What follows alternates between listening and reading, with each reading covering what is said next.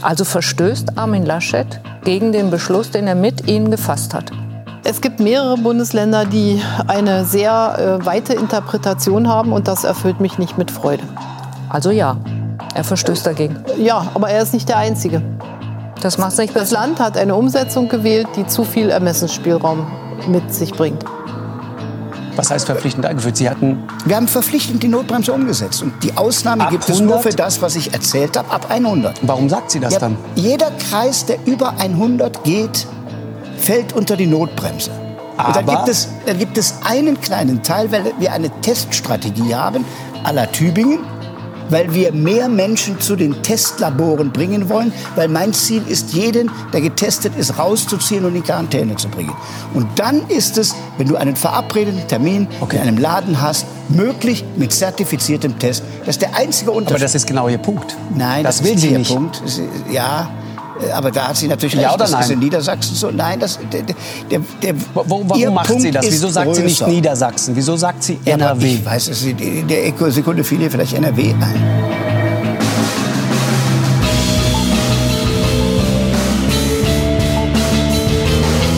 Und damit herzlich willkommen zu Episode 171 vom jungen politischen Podcast, wie immer zusammen mit Simon. Einen wunderschönen guten Tag, mit dabei Roman. Moin. Und ich darf mich direkt einmal im Namen von uns beiden dafür entschuldigen, dass wir unser Versprechen aus der letzten Episode nicht einhalten konnten, wieder in unseren wöchentlichen Veröffentlichungstakt reinzukommen. Ich würde sagen, wir geloben dieses Mal Besserung. Letztes Mal hat das Ganze aber auch nicht funktioniert. Also von daher weiß ich nicht, ob wir uns solche Versprechen noch trauen sollten in Anbetracht unserer Geschichte, Roman, oder? Ja, zumindest äh, meine Klausurenphase ist, äh, Phase ist beendet. Dementsprechend ist es dort ein klein wenig äh, erfolgsversprechend. Was allerdings nicht wirklich erfolgsversprechend ist, das ist die Corona-Politik der Regierung und äh, die da oben. Äh, und dementsprechend wollen wir jetzt natürlich über die Staatskrise der letzten beiden Wochen sprechen. Und zwar über Merkels Entschuldigung. Ich denke, die meisten von euch werden es mitbekommen haben. Die äh, MPK hat ein sehr krudes Ruhetagskonzept verabschiedet und dann, als man sich das mal so inhaltlich durchgelesen hat, was man da so beschlossen hat, ist einem aufgefallen, ach, das wird ja doch alles ganz schön bürokratisch und der Schaden überwiegt die Nutzen. Dementsprechend hat sich Merkel dafür entschuldigt. Das ist unser Aufhänger, um natürlich über das inhaltlich zu sprechen, aber auch über die Corona-Politik insgesamt, die Notbremse, wie die umgesetzt wird, über diverse Talkshows des öffentlich-rechtlichen Fernsehens, in dem sich ranghohe Politikerinnen und Politiker, Laschet und Merkel, ähm, ja nicht angefeindet haben, aber sich schon auf offener Bühne angegriffen haben. Ähm, das unser Thema eins. Aber unser Thema zwei ist auch ein Knallerthema und es verspricht tatsächlich mehr Spannung als das Titelduell zwischen Red Bull und Mercedes in der diesjährigen Formel 1 Saison, denn wir sprechen über das Duell um das Kanzleramt. Also okay, also ich merke, da ist auf jeden Fall jemand im Formel 1 Fieber. Ich habe leider Ja, nicht ja. so viel Ahnung, sonst würde ich jetzt eine passende äh, Referenz hier einbauen, weil ich hätte jetzt gesagt, es geht ja noch nicht wirklich um das Duell ums Kanzleramt, sondern um das Duell, wer überhaupt der Kandidat wird. Also ich weiß nicht, das Qualifying oder so, was kann man da sagen? Ja, nicht wirklich. Also man könnte vielleicht sagen, dass die teaminternen Duelle noch äh, ausgefochten Okay. werden müssen. Also Hamilton gegen Bottas, Perez gegen Verstappen. Oder eben Habeck gegen Baerbock oder Laschet gegen Söder. Das sind ja Genau. die beiden, über die wir sprechen wollen. Denn es hieß aus ähm, sowohl der Union als auch von den Grünen, dass man zwischen Ostern und Pfingsten diese Frage klären möchte.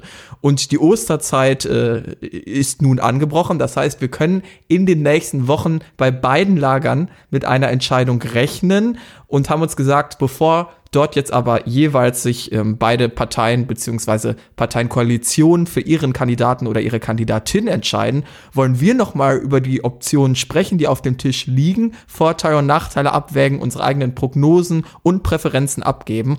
Aber das erst unser Thema 2. Genau, denn Thema eins, wie gesagt, ist der Ruhetag-Skandal, nenne ich ihn jetzt einfach mal. Und dazu hat Simon einen Beitrag vorbereitet. In Anbetracht steigender Infektionszahlen fassten Bund und Länder am 22. März einen neuen Corona-Beschluss. Zu den bereits bestehenden Maßnahmen kam die Idee einer sogenannten Osterruhe, die auch Gründonnerstag und Kar-Samstag zu einem Ruhetag erklärt hätte. Geschäfte hätten unter allen Umständen geschlossen werden müssen, an Gründonnerstag wären selbst Supermärkte geschlossen geblieben. So wollte man ein exponentielles Wachstum der Fallzahlen verhindern. Diese Osterruhe wurde umgehend heftig kritisiert, als zu unklar in der Umsetzung oder als kaum effektiv. Und so kam es, dass die Bundeskanzlerin sich zwei Tage später vor die Presse begab und den Plan zu den Ruhetagen offiziell zurücknahm. Aufwand und Nutzen stünden in keinem guten Verhältnis, außerdem habe man in der Bevölkerung Verunsicherung ausgelöst. Die Verantwortung nahm Merkel dabei auf die eigene Kappe und bat die Bürgerinnen und Bürger um Verzeihung. Doch abgesehen von der Osterruhe bleiben die anderen beschlossenen Maßnahmen bestehen. Die sogenannte Notbremse, die wir in der vorletzten Episode bereits besprochen haben, gehört dazu. Nicht alle Ministerpräsidentinnen halten sich jedoch an alle Teile dieser Abmachung. Unter den Abweichern ist auch der CDU-Partei- und NRW-Landeschef Armin Laschet. Er genehmigt es Kreisen und kreisfreien Städten in seinem Bundesland, Geschäfte offen zu lassen, sofern die BesucherInnen einen negativen Schnelltest vorweisen können. Eine Option, die so nicht in den gemeinsamen Beschlüssen steht. Am Mittwoch dieser Woche stellte sich Merkel einem Interview mit Anne Will in der ARD. Dort sorgte sie unter anderem damit für Aufsehen, dass sie Laschet für sein Abweichen von den gemeinsamen Beschlüssen kritisierte. Wir wollen nun also über das Verhalten der zentralen Akteure zum jetzigen Zeitpunkt der Corona-Krise sprechen.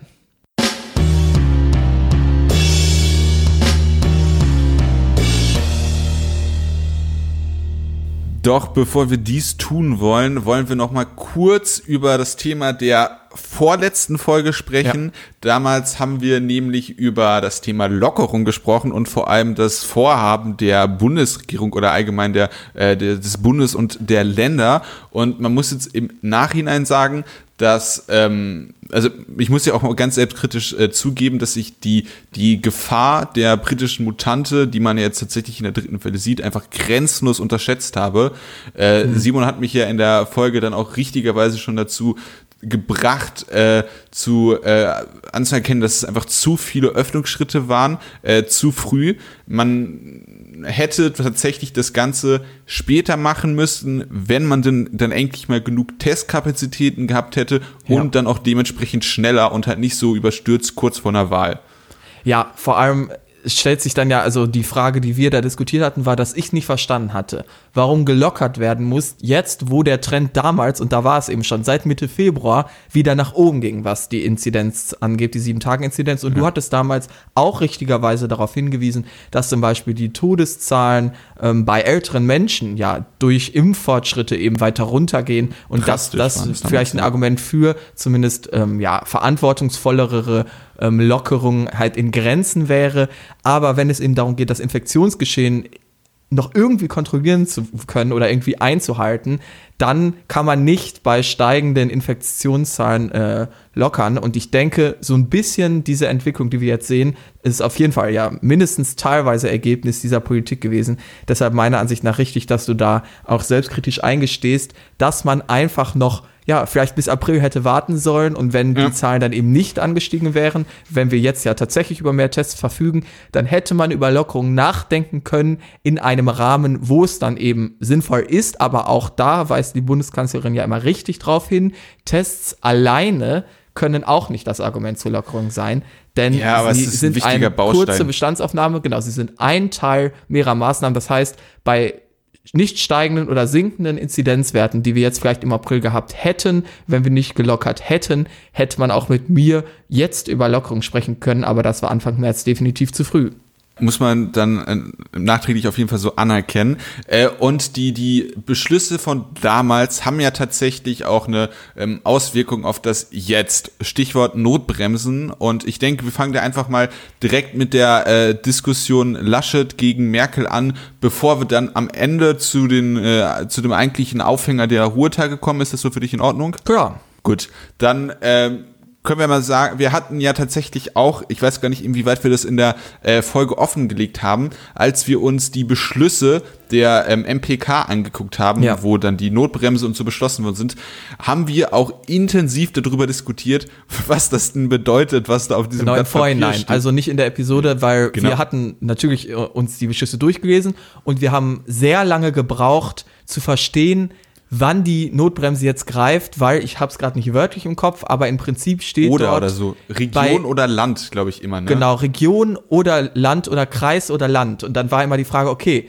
wenn jetzt im ganzen Land insgesamt die Infektionszahlen hoch sind, in einem Kreis aber niedrig, Ja. schießt das auch die Notbremse dann ein oder nicht? Und es stellt sich heraus, es wirkt fast so, als ob dieser Interpretationsspielraum gewollt gewesen ist und Ja. Es weiß immer noch keiner so richtig, was denn eigentlich gemeint ist und man streitet sich so ein bisschen über die Interpretation dieses Beschlusses, was nicht gerade für die Effektivität der beschlossenen Maßnahme Notbremse spricht. Ja, das auf jeden Fall. Also fauler Kompromiss ist da wahrscheinlich dann äh, ein ziemlich guter Begriff für. Ähm, und das Thema Notbremse ist ja jetzt gerade im Fall von Nordrhein-Westfalen, aber auch beispielsweise von, äh, von ähm, Berlin ganz interessant. Denn es ist tatsächlich so, Armin Laschet behauptet, dass er sich an die Notbremse halten würde, was er ganz offensichtlich nicht tut, weil er, was nicht in der Notbremse vorgesehen ist, über die Notbremse hinaus auch noch äh, äh, Shopping oder Geschäftsöffnung oder Geschäftsbesuche gegen Vorlage eines Tests bei Terminabsprache erlaubt, was bei der Notbremse halt so nicht vorgesehen war, weil man auf den Stand von vor der MPK zurückkommen wollte, falls denn diese Notbremse gezogen werden muss. Dementsprechend ist man hier in Sachen Faktencheck ist auf jeden Fall äh, Angela Merkel, die die an der äh, richtigen, an der, der Quelle der Wahrheit näher sitzt, wollen wir es mal so formulieren, äh, und dementsprechend scharf tatsächlich auch ihre Angriffe gegen äh, Laschet jetzt beim Interview von Anne Will, was man ja auch ganz ehrlich, äh, was sehr Merkel untypisch ist und äh, Merkel ist ja auch eine Person, die sich jetzt nicht von einer Journalistin, egal wie gut Anne Will sein mag, irgendwie zu Aussagen verleiten lässt, sondern die, die achtet ja schon sehr, sehr genau darauf, was sie sagt. Ja, absolut. Also Armin Laschet, der dann ja auch ähm, darauf ein paar Tage später bei Markus Lanz war, hat das ja so versucht darzustellen, als ob ihr da gerade mal so NRW als Beispiel eingefallen wäre. Und das ist natürlich äh, ja lächerlich und wir denken, ich denke, wir wissen alle, dass Angela Merkel mit nun inzwischen fast 16 Jahren Erfahrung als Bundeskanzlerin genau weiß, was sie in so einer Situation sagt. Und die Frage, die sich ja auch stellt, ist, warum überhaupt gibt sie das Interview bei Anne Will? Also sie muss ja nicht. Angela Merkel hat sich sehr bewusst eben ausgesucht, zu diesem Zeitpunkt jetzt ein Interview zu geben.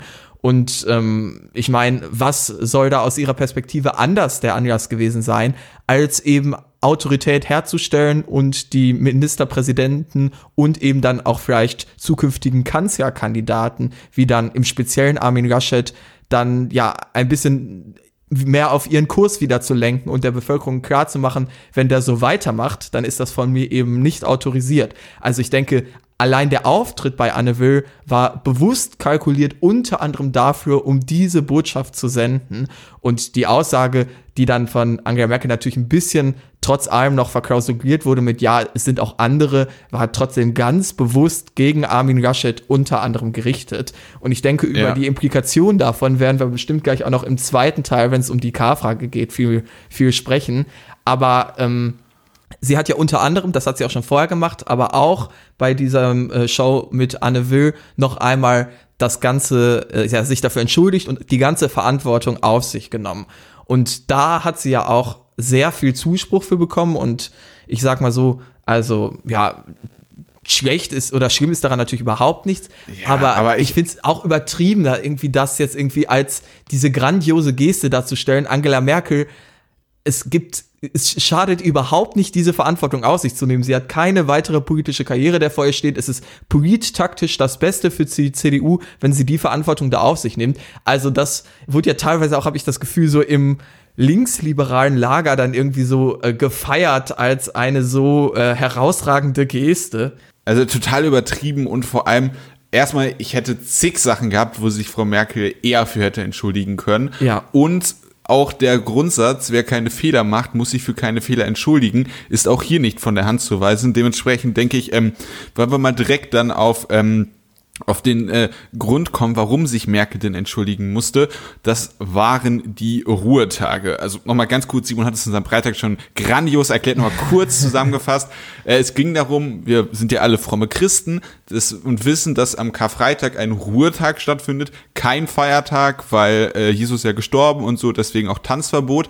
Kar-Samstag ist kann man, glaube ich, machen, was man will. Und Ostersonntag und Ostermontag sind dann äh, Feiertage. Und die Bundesregierung hatte sich gedacht, hey, wir sind jetzt in äh, einer, ja, wieder in einem exponentiellen Wachstum. Wir bräuchten mal so ein paar Tage, die gut liegen, in denen man das Land mal komplett runterfahren könnte. Oh, Ostern. Gucken wir uns mal an, was könnte man da machen? Machen wir Palmsonntag, also den Donnerstag, äh, boah, das war sehr doof. Machen wir grünen Donnerstag, also den Donnerstag vor Karfreitag zum, äh, zum Ruhetag ebenso den Kar-Samstag, also alle Geschäfte zu, außer Supermärkte dürfen am Kar-Samstag aufmachen und äh, wollen das Land dann so runterbrechen. Mal abgesehen davon, dass das schon so total abstrus und dumm wäre in Sachen Supermärkten, weil man dann den Konsum oder die, die Einkäufe, die sonst verzehrt und äh, mit äh, weniger starken Peaks über das Wochenende hinweg gelaufen wären, auf wenige einzelne Tage und äh, möglicherweise auch auf auch äh, fokussiert und auch möglicherweise Hamsterkäufe im gewissen Rahmen ja. provoziert produziert, war die grundsätzliche Idee, dass man gesagt hat, Ostern machen wir es mal wie Jesus, komplett runterfahren.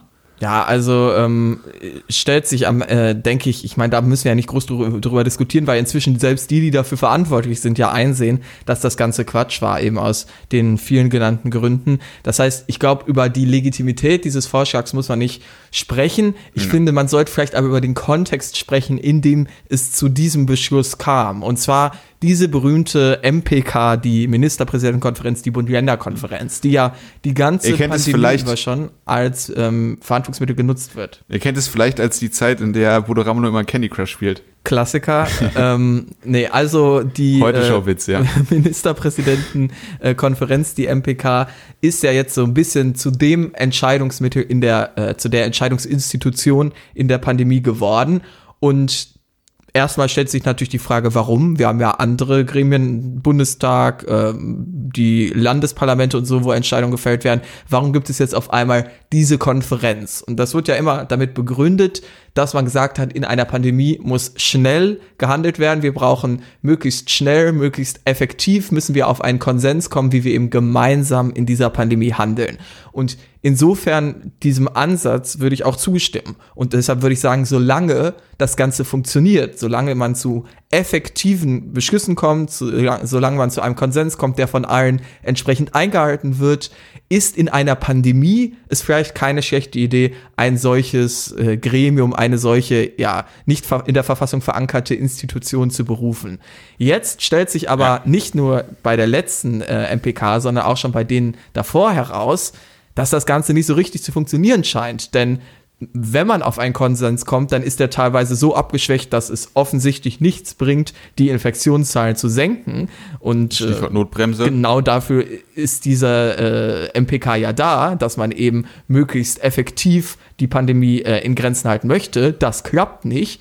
Zusätzlich stellt sich noch heraus, der Konsens, zu dem man kommt, wird nicht mal von allen eingehalten und die Beschlüsse stellen sich am Ende als wertlos heraus. Das heißt, spätestens jetzt sollte man nicht nur dieses äh, Gremium hinterfragen, wie es die Kanzlerin ja auch, glaube ich, das erste Mal offen jetzt bei Anne Will gemacht hat, sondern endgültig sagen, dieser Weg bringt uns nichts. Wir müssen es über andere Wege machen, sei es über den klassischen äh, wie Debatte im Bundestag und wenn das äh, zu langsam ist, dann muss man sich da andere Maßnahmen aussuchen. Aber ich sehe keinen Vorteil mehr, den die MPK gegenüber den klassischen äh, von der Verfassung vorgesehenen äh, Wegen hätte. Ja, also ich glaube, also erstmal, wenn man das im Bundestag machen würde, also das Problem ist ja, qua Infektionsschutzgesetz ist es so, dass sehr viel Macht in diesen äh, ähm, in diesen Fragen bei den äh, äh, Ministerpräsidenten und Ministerpräsidentinnen liegt. Und äh, um das Ganze ähm, auf die Bundesebene, auf, in den Bundestag zu bringen, müsste man dieses Gesetz ändern, das, Fun Fact, auch durch den Bundesrat muss. Und wenn man dann den äh, Ministerpräsidentinnen und Ministerpräsidenten Kompetenzen wegnehmen will, denke ich nicht, dass die da äh, Freude äh, äh, vor Freude klatschend einfach zustimmen würden. Dementsprechend. Ich glaube aber, sie stimmen ohne Freude zu klatschen zu. Also da können wir gerne gleich noch drüber sprechen. Du kannst erst mal fortfahren, aber weil da hätte ich jetzt sofort eingehakt und ich gesagt, ich glaube nicht, dass zum Beispiel Armin Laschet, der ja jetzt sich nicht an die Beschlüsse der Ministerpräsidentenkonferenz hält, dann aber offen im Bundesrat gegen ein Gesetz stimmen würde, das die Bundesregierung äh, gerne durchbringen würde und für das dann auch Angela Merkel entsprechend äh, öffentlichkeitswirksam werben würde. Naja, also das mit dem Bundesrat, da haben wir unterschiedliche Einschätzungen. Was ich nur sagen will, ist, ich glaube nicht, dass äh, das an den Bundestag oder so auf die Bundesebene zurückgegeben äh, wird, wegen unserer unterschiedlichen Einschätzung, äh, ob das durch den Bundesrat kommt. Und äh, denke, dass äh, am Ergebnis tatsächlich irgend so eine Scheinlösung rauskommt, von wegen, man, man löst das, äh, man ändert das Format, was vielleicht tatsächlich einen qualitativen Unterschied macht, aber natürlich nicht das Grundproblem äh, bricht. Dann hast du noch einen weiteren Unterpunkt, den du bei diesem Thema diskutieren wollen würdest? Ja, vielleicht, dass äh, Angela Merkel dann ja auch bei Anne Will meiner Ansicht nach zumindest die richtige Analyse und ich glaube ja sogar deiner Ansicht nach trifft, dass das NPK-Format in dieser Form vielleicht nicht fortgesetzt werden sollte und dass man über Alternativen nachdenken sollte. Aber was soll da, also die geht dazu Anne Will. Wir erwarten und ich zumindest als Zuschauer, dass sie da jetzt hingeht mit einem Konzept, wie jetzt gehandelt wird. Und dann sagt sie ja, sie möchte wirklich, ich glaube, das Zitat war mehrere Wochen, es werden nicht viele sein oder einige Wochen, zehn Tage, irgendwie so, dann wird man ja sehen, wie sich das Ganze jetzt entwickelt und entsprechend reagieren. Das kann doch nicht sein, dass jetzt noch abgewartet wird. Ich meine, von mir aus hat Angela Merkel eine andere Meinung als ich, wie man damit verfährt. Aber sie soll wenigstens eine Meinung haben. Und jetzt noch mhm. weiter abzuwarten, während wir eine solch katastrophale Entwicklung haben, ist für mich völlig unverzeihbar. Also, wie kann sie da zu Anne Will hingehen und am Ende keine klare Position dazu haben, wie wir jetzt in dieser Situation mit der Pandemie weiter verfahren sollen? Ich kann es nicht glauben.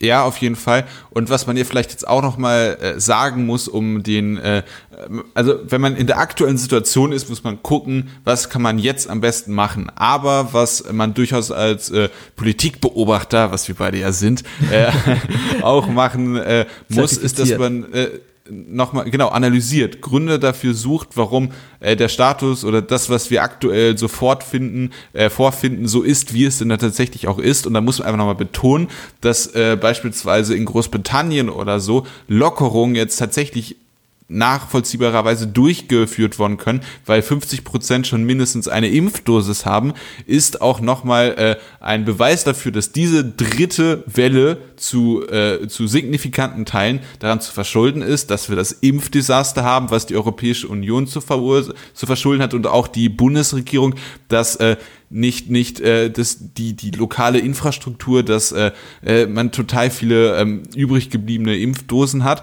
und auch, dass die Tests zu spät da waren ähm, und man eigentlich schon früher mit diesen Tests geplant hätte, womit man dann auch leichte Lockerungsschritte hätte gehen können. Natürlich jetzt nicht so, wie man es damals gemacht hat, dann auch mit zu wenig Testkapazitäten, aber dieses große und ganze Impfdesaster und Testdesaster äh, muss auch einfach nochmal betont werden, dass das einer der mit und wichtigsten Gründe ist, warum es denn jetzt zu dieser dritte Welle, zu dieser dritten Welle kommt, die auch so hätte verhindert, äh, verhindert werden können. Ja, und auch da habe ich so zumindest einen kleinen Meinungswechsel durchgehabt. Also ich fand es am Anfang sehr gut und auch eigentlich immer noch prinzipiell, dass man auch in Deutschland, in der Europäischen Union insgesamt eben da versucht, diese Impfungen möglichst ethisch zu verteilen, unterschiedliche Prioritätsgruppen mhm. aufbaut, sagt, der ist zuerst dran, der kommt danach. Ja. Aber nicht zu Unrecht hat die WHO ja jetzt äh, vor kurzem ähm, die Impfpolitik der Europäischen Union heftig kritisiert als zu bürokratisch und ineffektiv. Genau. Und ich denke, es ist schön und auch richtig, dass wir uns über solche Fragen Gedanken machen, wie wer sollte vielleicht vor wem anders eine Impfung bekommen. Aber in der jetzigen Lage, wo vor allem es allen am meisten hilft, wenn einfach geimpft wird, wenn möglichst viele Leute geimpft sind, dann sollte die erste Impfung geimpft auch. werden. Also ich glaube, wir müssen uns neue Wege überlegen, wie wir eben tatsächlich impfen und dann wir haben ja tatsächlich, das haben wir auch schon mal diskutiert, gerade bei AstraZeneca eben viel rumliegen, was dann ungenutzt ist. Ich finde, man, da muss, muss man dann natürlich im Detail diskutieren, ist immer noch richtig, dass Leute, die tatsächlich in Risikogruppen sind, eine bevorzugte Möglichkeit haben, an die Impfung zu kommen.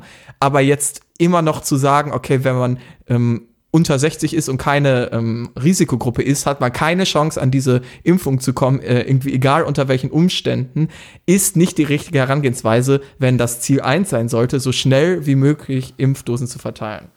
Ja, vor allem, wenn man ein sehr populäres Beispiel, was halt immer genannt worden ist, wenn halt eben die äh, 70-jährige Person den 80-jährigen Partner äh, zum Impfzentrum fährt, dann kann man einfach mal beide durchfrühstücken, wenn man denn äh, ein paar Impfdosen übrig hat. Also gerade AstraZeneca kann er jetzt laut äh, äh, der Ständigen Impfkommission für über 60-Jährige verwendet werden, dann soll man davon auch Gebrauch machen. Ähm, damit würde ich dieses Thema dann jetzt aber schließen, Ja. aber natürlich auch nicht so richtig, denn das Ganze schweppt auch ein klein wenig über in unseren zweiten Block. Aber die, die grobe Gemengelage, also die K-Fragen oder die KanzlerkandidatInnen-Fragen und die Kanzlerinnen-Frage ähm, wollen wir uns im nächsten Themenblock etwas annehmen und dazu habe ich den Beitrag vorbereitet.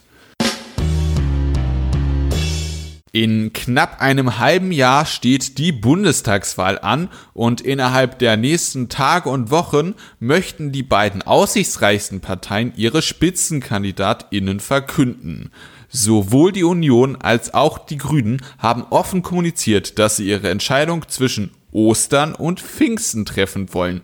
Deshalb wollen wir uns heute den Fragen annehmen. Söder oder Laschet, Habeck oder Baerbock. Doch zuerst zur Ausgangslage. In den Umfragen haben die Grünen innerhalb der letzten Tage beachtlich Boden zur Union gut gemacht. Aktuell liegt die Union bei 25 bis 28 Prozent. Die Grünen kommen auf 21 bis 23 Prozent. Bei einem solch knappen Rennen erhält die Spitzenkandidatinnenwahl umso mehr Brisanz. Bündnis 90 Die Grünen müssen sich zwischen Annalena Baerbock und Robert Habeck entscheiden. Baerbock hat im Gegensatz zu Habeck seit 2013 ein Bundestagsmandat inne, ist mit ihren 40 Jahren jünger als er und ist, Achtung, Überraschung, eine Frau. Letztere Eigenschaft verschafft ihr, wie bei den Grünen üblich, ein Erstzugriffsrecht auf die Kandidatur. Ihr Gegenpart an der grünen Parteispitze heißt Robert Habeck. Habeck hat im Unterschied zu Baerbock sechs Jahre Regierungserfahrung als Landesminister und stellvertretender Ministerpräsident. Und er war drei Jahre lang Landesfraktionsvorsitzender. Im Vergleich zu Baerbock passieren Habeck allerdings mehr grobe Schlitzer. Denken wir an seine Wissenslücken zur Pendlerpauschale, zur BaFin oder zu Julian Assange. In Sachen Eignung liegt Habeck in den Umfragen knapp vorne. Laut Politbarometer attestieren 28 Prozent der Befragten Habeck die Eignung zum Bundeskanzler. Bei Baerbock sind es 25 Prozent. In Sachen Beliebtheit ist das Ergebnis ähnlich knapp pro Habeck. 20 Prozent der Bevölkerung finden Habeck sympathischer, 12 Prozent finden Baerbock sympathischer, 68 Prozent sind unentschieden. Bei der grünen Wählerschaft präferieren 38% Habeck und nur 29% Baerbock. Forsa hat nach Beliebtheitswerten in Abhängigkeit des Geschlechts der befragten Person gefragt. Bei den Männern tendieren 19% zu Habeck, 14% zu Baerbock. Bei den Frauen sprechen sich 21% für Habeck und 18% für Baerbock aus. Der signifikante Rest war unentschlossen. Die CDU-CSU muss sich zwischen NRW-Ministerpräsident Armin Laschet und seinem bayerischen Pendant Markus Söder entscheiden. Die Union setzt in ihrer Geschichte mit Franz Josef Strauß 1980 und Edmund Stoiber 2002 erst zweimal auf einen CSU-Kanzlerkandidaten. Allerdings schaffte keiner der beiden den Einzug ins Kanzleramt. Laschet führt seit gut drei Jahren eine schwarz-gelbe Regierung im bevölkerungsreichsten Bundesland Deutschlands an, nachdem er 2017 die SPD-Amtsinhaberin Hannelore Kraft schlug. Seit Januar 2021 ist er Bundesvorsitzender der CDU. Söder ist seinerseits seit 2018 Ministerpräsident des zweitgrößten deutschen Bundeslands. Seit Januar 2019 ist er Vorsitzender der CSU. In Sachen Umfragen ist das Duell Söder gegen Laschet eindeutiger als das der Grünen. Einer Forsa-Umfrage zufolge wünschen sich nur 21 Prozent der CDU-Mitgliedschaft Laschet als Kanzlerkandidat. Auf Söder fällt eine satte Mehrheit von 68 Prozent. YouGov kommt bei der Wählerschaft der Union zu einem Ergebnis von 63 zu 12 pro Söder.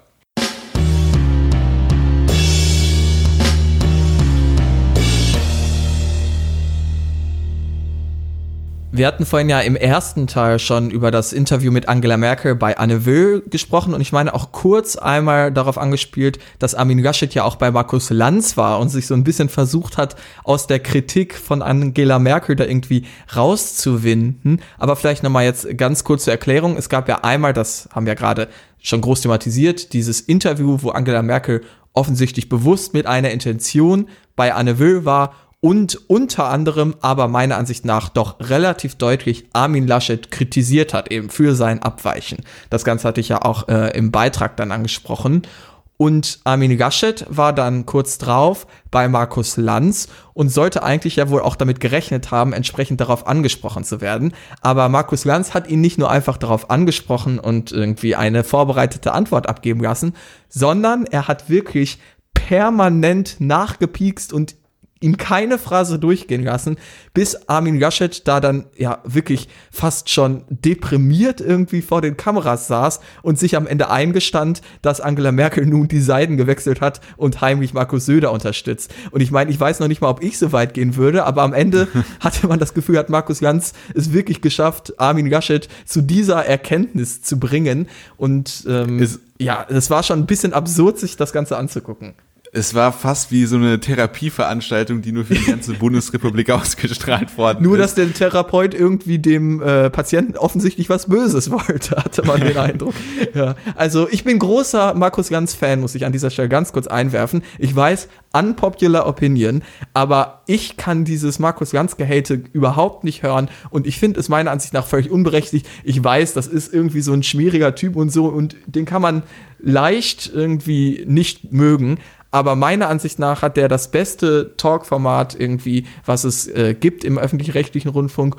Und es ist ja eben nicht nur Entertainment, sondern auch dann, wenn er politische Gäste hat, schafft er es, aus denen was rauszubekommen, das sehe ich sonst nirgendwo. Und klar, er unterbricht die Leute, hat Armin Laschet, was weiß ich, 50 Mal unterbrochen, aber eben genau deshalb, damit er uns nicht seine vorbereiteten Phrasen erzählen kann, sondern damit wir ihn da am Ende völlig K.O. und irgendwie sein Leben hinterfragend im Stuhl versunken sehen. Und genau das willst du ja als Zuschauer.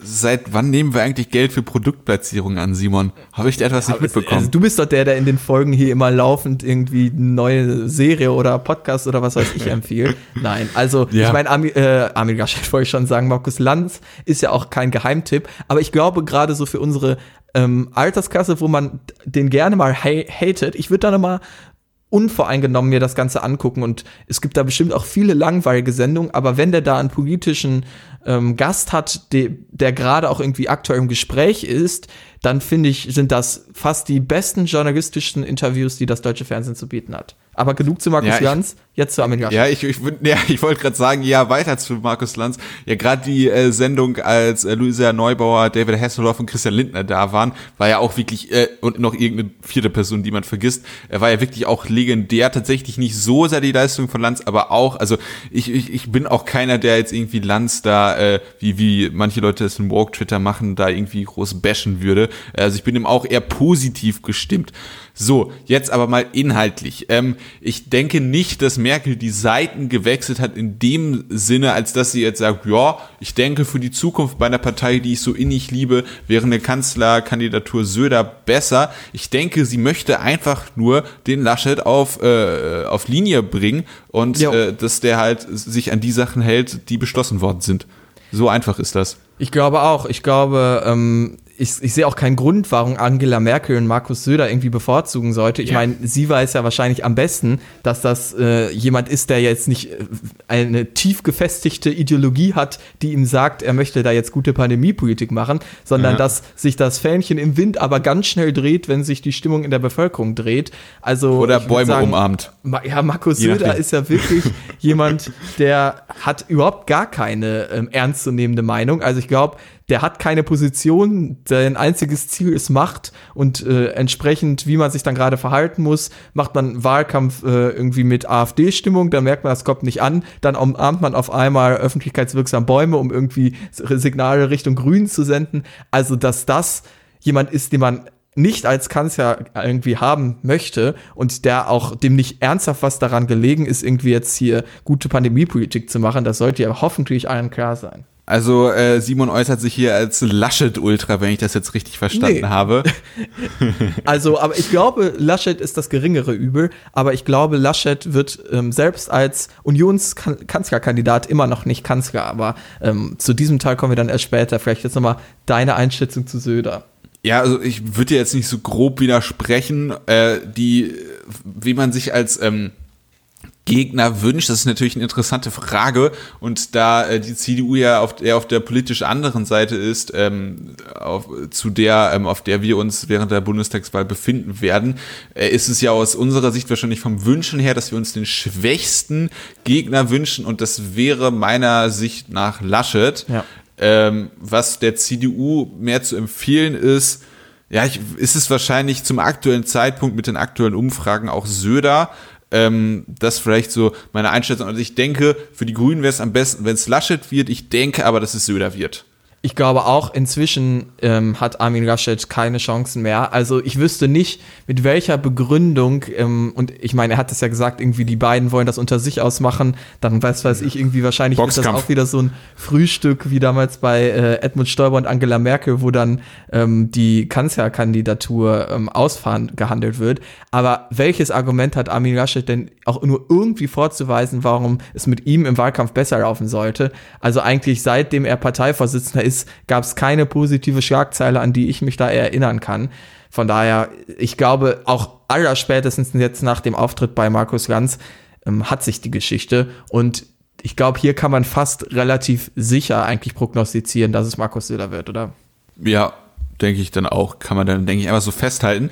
Und dann kommen wir jetzt tatsächlich, kommen wir zu dem interessanteren Themenblock und zwar äh, den, den Grünen, wer denn da äh, äh, Kanzlerkandidat oder Kanzler, äh, Kanzlerkandidatin wird. Und ich denke, dass äh, von die Prognose, von wem wir glauben, dass er oder sie es wird, das ist, denke ich, auch relativ fix gemacht. Also ich bin fest davon überzeugt, auch wenn es nicht meine Meinung ist, dass es Annalena Baerbock wird.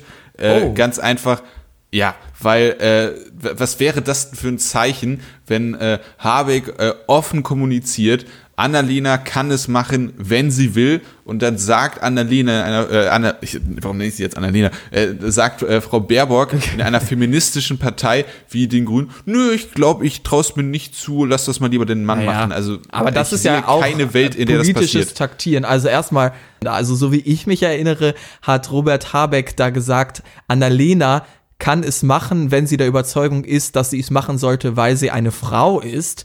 Aber es gibt auch noch andere Kriterien und das sieht Annalena auch so. Also meiner Ansicht nach hat er eher sogar versucht, ihr dieses Argument ein bisschen zu entziehen, dass allein aufgrund der Geschlechterfrage die Kanzlerkandidatur entschieden worden sein sollte. Und daraus wurde dann häufig gemacht, er sagt, sie kann es äh, machen, wenn sie möchte, was in letzter Konsequenz ja stimmt, aber eigentlich dann impliziert, dass es die einzige Qualität von Annalena Baerbock wäre, wenn sie sich dafür entschiede, dass es eben der Grund wäre, weil sie eine Frau ist. Also meiner Ansicht nach war es nicht so deutlich. also er, er hat versucht, da ein bisschen was drumherum zu reden, aber hat das für, äh, für, für Habecks Fähigkeiten tatsächlich relativ platt formuliert. Äh, und vor allem ist, der Punkt war ja nicht, äh, sie als Frau kann das machen, weil sie, man glaubt, dass ihre Eigenschaft als Frau bei der Wahl so vielversprechend ist. Es geht darum, dass die Grünen für die Frauen ein Erstzugriffsrecht haben, wenn die beiden äh, KandidatInnen gleich äh, gleich gut qualifiziert sind und äh, wenn die Frau sogar noch besser äh, qualifiziert ist, dann sollte sie es erst recht machen. Das ist, denke ich, so die Logik, die dahinter ist. Ja. Aber diese Diskussion, müssen wir ganz ehrlich sagen, ist auch komplett egal, denn das Medienecho, und das ist am Ende das, was zielt, war, dass Habeck gesagt hat, sie kann es machen, wenn sie sich zutraut. Und äh, da bleibe ich halt bei meiner Einschätzung, was wäre das für ein, für ein, äh, für einen, ähm, eine Message, wenn äh, Baerbock sagt, nö, mache ich nicht, ich lass mal den Mann machen. Dementsprechend äh, Ja, also bin so ich würde ich da das der nicht wahrnehmen. Also ich glaube, dass Annalena Baerbock absolut ohne ihr Gesicht zu verlieren sagen könnte, aufgrund unter anderem der Umfragen und der Beliebtheitswerte stecke ich im Sinne der Partei zurück. Und ich glaube nicht, dass das als Konsequenz hätte, dass die Grünen irgendwie zwei Wochen lang sich irgendwie die feministische Kritik anhören müssten, irgendwie auch aus der eigenen Basis. dann anders. Das, der negative Beiklang bei der Bekanntgebung äh, der äh, Kandidatur wäre bei Baerbock größer als bei Habeck. Ich habe also Ich versuche das, ich das Minimum nicht, ob ich dem rauszuziehen. zustimmen Das- würde, ehrlich gesagt. Also ich Ja, aber okay. Dann, aber jetzt, dann komm zu deinem Urteil. Dann komm zu deinem Urteil. Was glaubst du, wer von den beiden wird? Also jetzt nicht deine Meinung, sondern äh, nicht deine persönliche Meinung, wen du besser findest, sondern von wem glaubst du, dass er oder sie es wird? Ich kann es schwierig einschätzen. Für mich ist es nicht so eindeutig, äh, wie du es jetzt gesagt hast. Denn meiner Ansicht nach, und das ist ja auch belegt zum Beispiel anhand der Werte, die die beiden in der eigenen Partei bekommen, ist Annalena Baerbock etwas beliebter bei der Basis, jetzt aber auch nicht signifikant beliebter. Du hast in deinem Beitrag richtig gezeigt, dass bei den Wählerinnen und Wählern und auch bei den Wählerinnen und Wählern der Grünen Robert Habeck etwas beliebter ist. Das heißt, die Frage, die man vielleicht stellen könnte, ist, entscheidet sich die Partei am Ende für die Kandidatin, die sie gerne hätte, oder den Kandidaten, den ein etwas äh, vielleicht größerer Teil der Wählerinnen und Wähler lieber hätte. Und das weiß ich nicht. Bei der CDU, CSU haben wir ja jetzt prognostiziert, dass man sich am ehesten vermutlich für den Kandidaten ähm, entscheiden wird, der auch bei den Wählerinnen und Wählern beliebter ist. Und auch schon bei der Frage Friedrich Merz versus Armin Laschet war ja Friedrich Merz der Kandidat der Basis und Armin Laschet der der Wählerschaft. Aber die Grünen sehe ich auch häufig meiner Ansicht nach ähm, also ich würde mich nicht wundern, wenn sie eben dann doch sagen, nee, wir wollen eine klare Position beziehen, wir halten Annalena Baerbock für qualifizierter, wir entscheiden uns für Annalena Baerbock. Das heißt, ich kann es wirklich nicht entscheiden. Ich würde gerne Prognose abgeben, ich habe keine. Für mich ist es wirklich 50-50, wenn ich ganz ehrlich bin. Und das Okay. ist jetzt vielleicht ein bisschen langweilig, aber ich kann es nicht einschätzen, gar nicht. Ja, also man muss natürlich der Vollständigkeit halber sagen, dass wahrscheinlich wird äh, der Kandidat oder die Kandidatin noch einmal von der äh, Mitgliedschaft bestätigt oder so, aber die tatsächliche Entscheidung, wer denn aufgestellt wird und dann überhaupt zur Wahl ste steht innerhalb der Grünen, das entscheiden ja schon äh, Annalena Baerbock und Robert Habeck. Dementsprechend ist die die Leute, die tatsächlich faktisch entscheiden, ist nicht die Basis, sondern sind genau die beiden. Na, es entscheidet die Parteiführung. Also ich glaube nicht, dass äh, die beiden jetzt sozusagen unbeeinflusst von allen anderen das unter sich ausmachen. So wird's ja gern verkauft irgendwie bei den neuerdings harmonischen Grünen. Aber hier wird es ganz klar auch dann Vorgaben von den Parteispitzen geben, wen sie sich da vorstellen. Und entsprechend wird dann wahrscheinlich auch Annalena Baerbock oder Robert Habeck für sich argumentieren, eben auch mit der Unterstützung, die man in der eigenen Partei dann bei jeweiligen prominenten Politikerinnen und Politikern hat. Naja, aber also ich denke tatsächlich, dieses, dieses Zwischenmenschliche zwischen den äh, beiden äh, wird der Hauptfaktor sein, aber auch mit exogenen äh, Argumenten, da hast du auf jeden Fall auch mit exogenen Argumenten von anderen Leuten denke ich auf jeden Fall auch. Aber da, aber wenn sich das wirklich rational angucken und wir deine Argumentation folgen würden, dann müssten sie sich ja für Habeck entscheiden, weil er für die relevante Gruppe der beliebtere ist. Nee, würde ich gar nicht zwingend sagen, denn das Ganze ist ja nur eine Bestandsaufnahme und er ist aktuell beliebter auch unter anderem meiner Ansicht nach aufgrund Ja, aber- der sexistischen ja, Berichterstattung, die Robert Habeck schon zum Kanzlerkandidaten äh, und zum Kanzler geschrieben hatte, wo man äh, irgendwie gerade als er neu gewählt hat, wo man sich fragte, warum es gibt irgendwie auch noch eine Annalena Baerbock.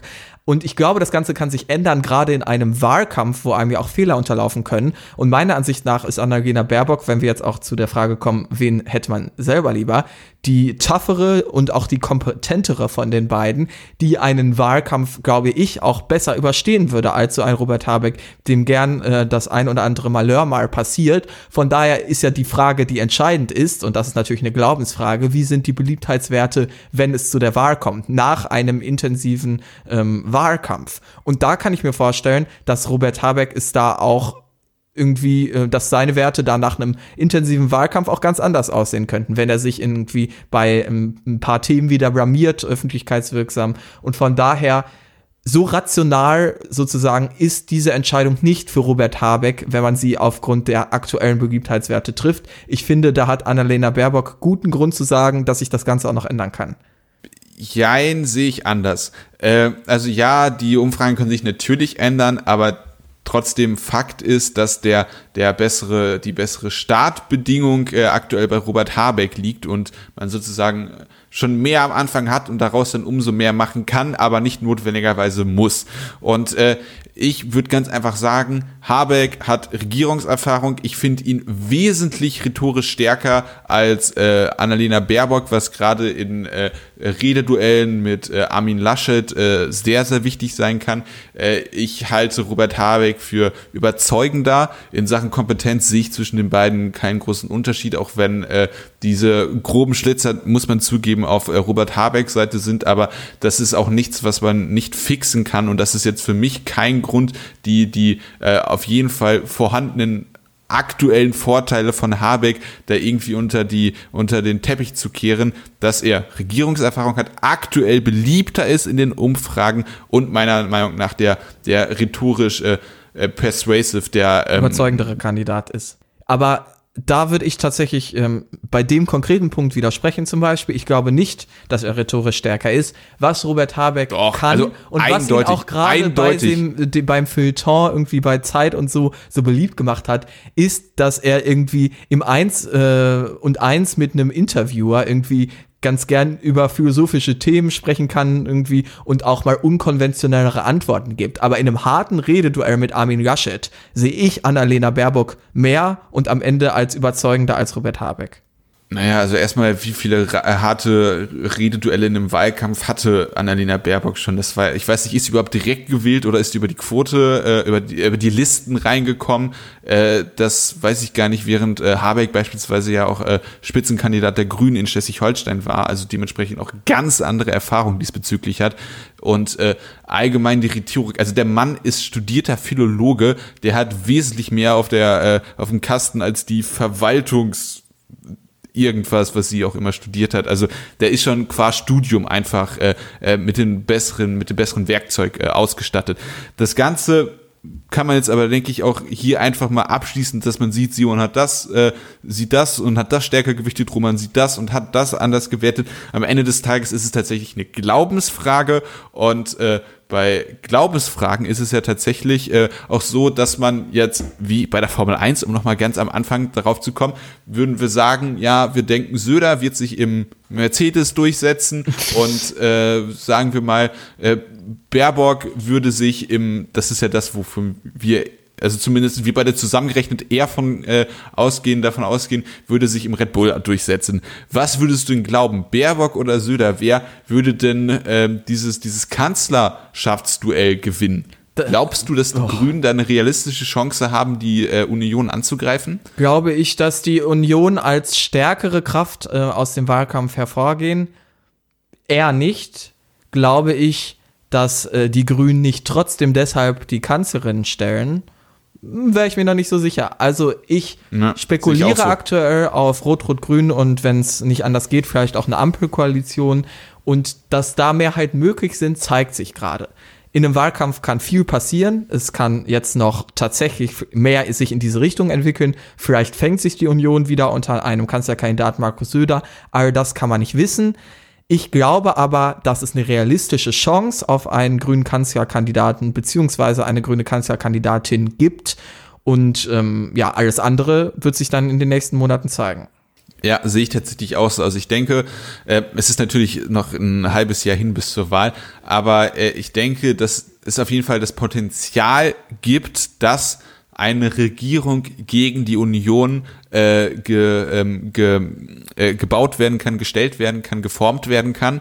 Und äh, die Partei, die auf jeden Fall die zweitstärkste Kraft hinter der Union werden würde, wenn die Union dann stärkste Kraft wird, ist mit an Sicherheit grenzender Wahrscheinlichkeit sind das die Grünen und dementsprechend äh, de denke ich, dass es sehr gut möglich ist, dass es eine äh, grüne Kanzlerin oder einen grünen Kanzler gibt in einer Regierung, wie auch immer sie aussieht, aber ohne die Union, also Ampel oder Rot-Rot-Grün. Weißt du was? Ich habe mich übrigens jetzt spontan dazu entschieden, ich möchte doch noch eine Prognose abgeben. Auch wenn ich dabei oh. bleibe, dass es im Prinzip eigentlich ein 50-50 ist. Ich habe das Gefühl, sie werden sich am Ende doch eher für Robert Habeck entscheiden.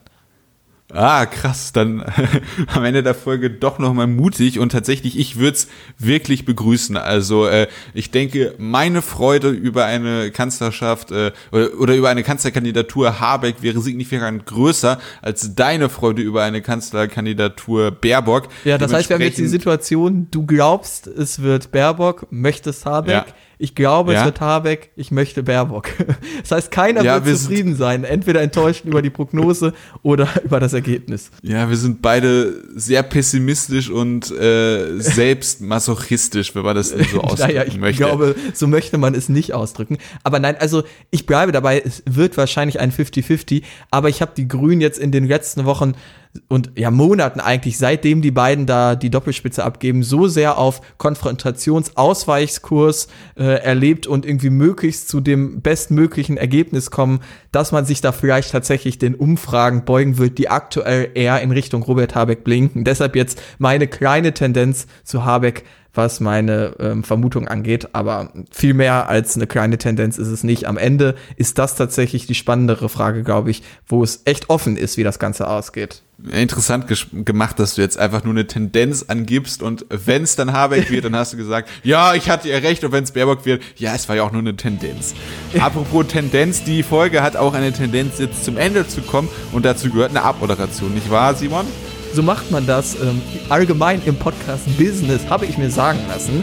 Und zu dieser Abmoderation gehört einmal euch darauf hinzuweisen, dass ihr uns bewerten könnt auf eigentlich jeder Podcast-Plattform. Bei Apple kann man das machen mit 5 Sternen oder sogar einer schriftlichen Rezension. Freuen wir uns sehr drüber. Für Updates, zum Beispiel, ob Folgen mal wieder ausfallen oder nicht, auf Twitter folgen. Upsi. Podcast ist da der Handle. Dann hören könnt ihr uns, wie gesagt, auf jeder Podcast-Plattform oder auch einfach über unsere Website jupopodcast.wordpress.com. Da könnt ihr die Folge im Speziellen auch nochmal kommentieren, wenn ihr zu den 2K-Fragen oder unserer ersten Diskussion eine Meinung habt. Dort sind auch unsere Beiträge mit Quellen zu finden und ich denke, damit ist alles gesagt, oder? Ja, auf jeden Fall. Bis hoffentlich nächste Woche. Tschüss, Ken. Ciao.